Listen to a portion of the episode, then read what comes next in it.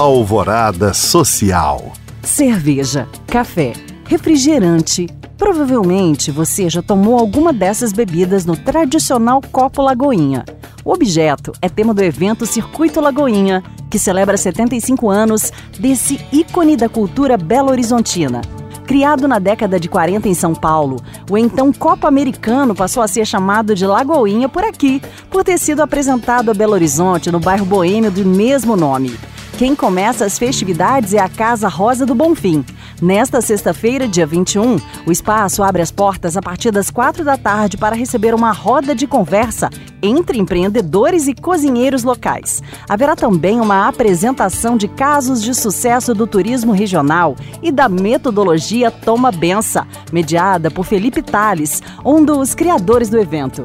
No domingo, dia 23, é a vez do Galpão 54 oferecer ao público boa música e gastronomia de qualidade. Em ambos os casos, a entrada é gratuita. Mais informações no Instagram, arroba Viva Lagoinha.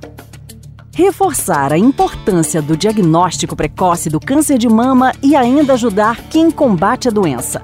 Esse é o objetivo da campanha organizada pelo Minas Shopping e o Instituto Mário Pena em alusão ao Outubro Rosa. Voltada ao público infantil, a programação vai contar com ações de customização de camisetas. Crianças poderão personalizar blusas brancas que serão estampadas com o slogan da campanha Influencie a Prevenção.